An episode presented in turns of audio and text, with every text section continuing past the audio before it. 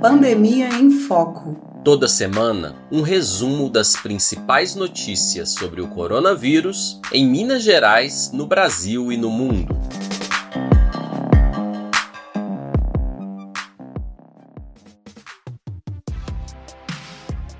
Olá, ouvinte do Brasil de Fato. Começa agora o podcast Pandemia em Foco. Essa é a nossa edição de número 100 o Pandemia em Foco antes era um boletim diário, agora nós estamos com essa versão semanal que traz um balanço para você das principais notícias sobre o enfrentamento à pandemia do coronavírus. Então agora o boletim Pandemia em Foco é um podcast, está em todas as plataformas e todos os agregadores. Então bora para as notícias dessa semana? Eu sou a Amélia Gomes e eu trago para você os principais destaques sobre o enfrentamento à pandemia do coronavírus em Minas Gerais, no Brasil e no mundo.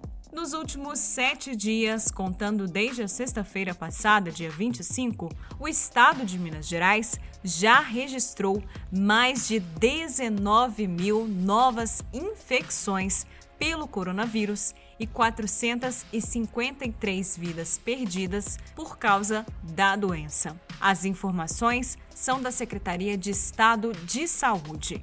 No total, desde o começo da pandemia, o estado tem quase 300 mil infecções registradas e mais de 7 mil mortes. Os estudantes da rede pública estadual que pretendem permanecer na mesma escola podem renovar a sua matrícula entre os dias 9 e 30 de outubro.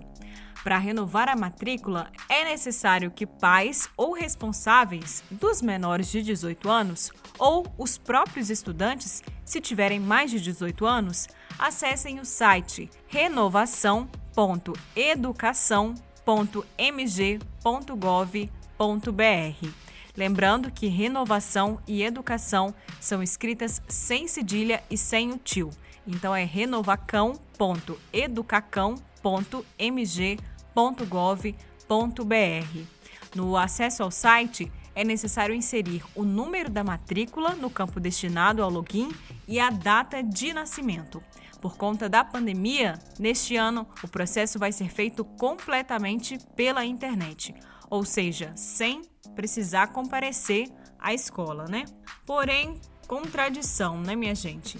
O mesmo governo que evita a matrícula presencial em função da pandemia também orienta o retorno das aulas presenciais. Um protocolo sanitário da Secretaria de Estado de Saúde foi divulgado com orientações detalhadas para os gestores escolares.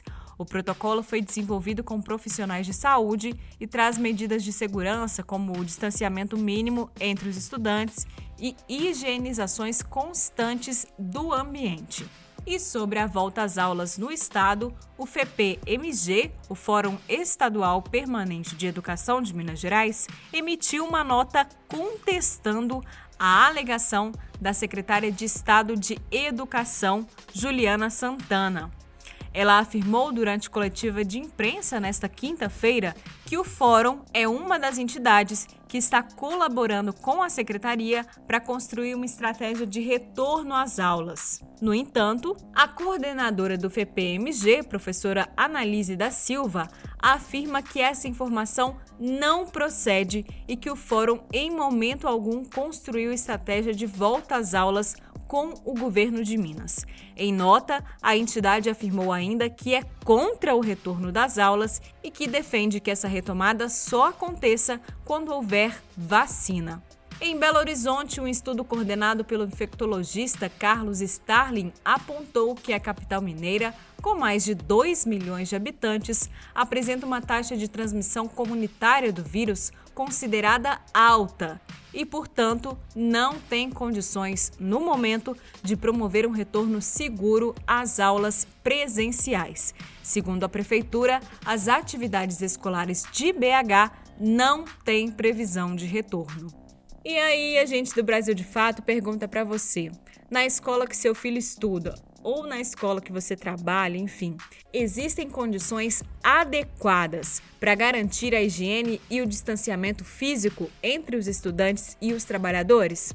A sua escola tem sabonete, papel higiênico, álcool em gel? Existe espaço físico suficiente para evitar aglomerações? Se você quiser responder essas perguntas, o nosso zap é o 31 984 68 47 31. Conta pra gente!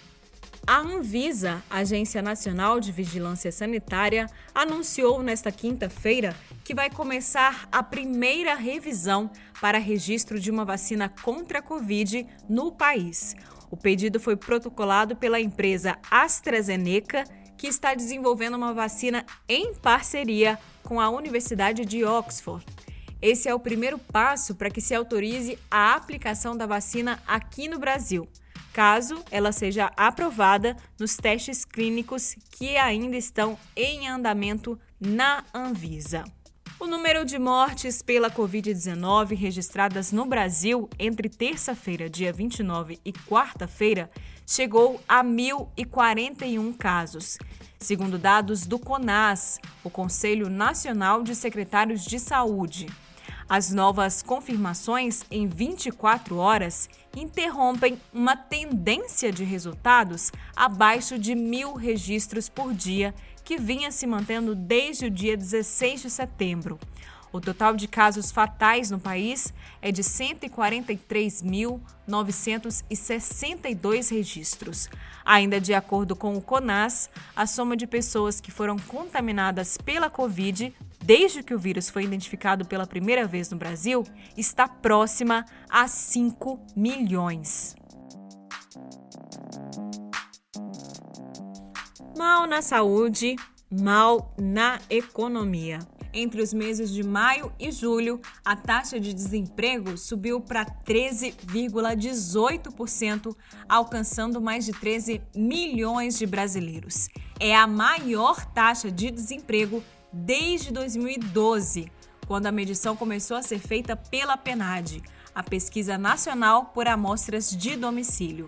Segundo a PNAD, além dos desempregados, o Brasil também acumula grande número de desalentados, que somam quase 6 milhões de pessoas. Mas não é apenas o desemprego e o desalento que crescem no Brasil, não, infelizmente. Em agosto, o IPP, Índice de Preços ao Produtor da Indústria Extrativa e de Transformação, subiu 3,28% em comparação com o mês anterior.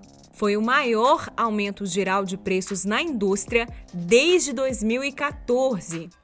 O IPP mede a mudança dos preços de produto na porta de fábrica, sem contar os impostos e fretes. No ano, a inflação acumulada desse imposto é de 10,8%. No setor de alimento, a alta do último mês foi de 16,51%, a maior em oito anos. Outro recorde que Bolsonaro está batendo é o aumento no preço dos aluguéis. O IGPM, índice usado para medir o reajuste nesse serviço, aponta que em setembro o Brasil teve uma alta de 17,94% no acumulado de 12 meses. É a maior inflação do aluguel em 18 anos, minha gente. O aumento é sete vezes superior à inflação oficial. Só para a gente ter uma ideia né, do tamanho desse aumento, contratos de aluguel de mil reais, na média, tendem a fechar o mês de outubro a R$ 1.180. E na quarta-feira desta semana, dia 30, centrais e sindicatos que representam servidores públicos saíram às ruas em defesa das empresas estatais e do setor público. Eles protestaram contra o projeto da reforma administrativa proposta pelo governo Bolsonaro e a entrega de patrimônio brasileiro para grandes monopólios internacionais. A data também marcou o lançamento da campanha nacional em defesa das estatais e do serviço público. E o governo de Jair Bolsonaro desviou a finalidade de 7 milhões e meio de reais que haviam sido doados para a compra de testes rápidos da Covid-19. O recurso, repassado pelo frigorífico Marfrig, acabou indo para o programa da primeira-dama, Michele Bolsonaro, o Pátria Voluntária. De acordo com o doador, com esse dinheiro, daria para comprar 100 mil testes.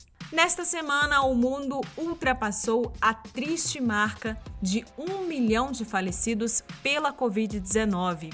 Desses, cerca de 144 mil, isto é, 14% de todos os óbitos, ocorreram no Brasil.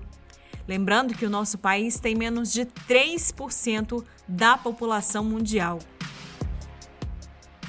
Acima do Brasil no ranking da morte, só mesmo os Estados Unidos, com 211 mil falecidos em decorrência da Covid. Um relatório da União Nacional das Enfermeiras apontou que mais de 1.718 agentes de saúde morreram nos Estados Unidos por consequência da pandemia.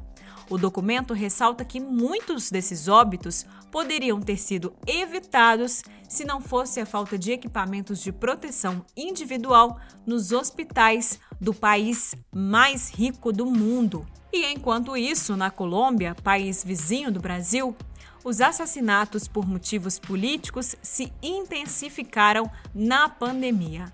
Só este ano, até agora, foram assassinadas 260 pessoas em 18 departamentos e na capital, Bogotá. Em comparação com o ano passado, esses assassinatos dobraram. Outra notícia vinda da Colômbia é que os brasileiros só vão poder entrar no país depois que apresentarem um teste negativo de Covid-19. A Colômbia tem cerca de 800 mil contaminações registradas e mais de 25 mil mortes por causa da Covid-19. Na Espanha, o governo anunciou lockdown, ou seja, isolamento total, para conter o avanço da pandemia na capital Madrid e na região da província de Madrid. As restrições valem para todas as localidades que tenham uma taxa de contaminação acima de 500 casos por cada grupo de 100 mil habitantes ocupação de UTI maior que 35% e testagem positiva superior a 10%. E nós vamos ficando por aqui. O Pandemia em Foco volta na semana que vem, mas amanhã, às 11h30 da manhã, tem programa Brasil de Fato na Rádio Autêntica Favela FM 106,7. E nesta sexta-feira, dia 2 de outubro, tem também Jornal Brasil de Fato impresso nas ruas da Grande BH e em outras cidades de Minas. E lembrando que se você quiser continuar informado, basta acessar as nossas páginas brasildefato.com.br e brasildefatoMG.com.br. De Belo Horizonte, da Rádio Brasil de Fato, com produção de Wallace Oliveira, Amélia Gomes.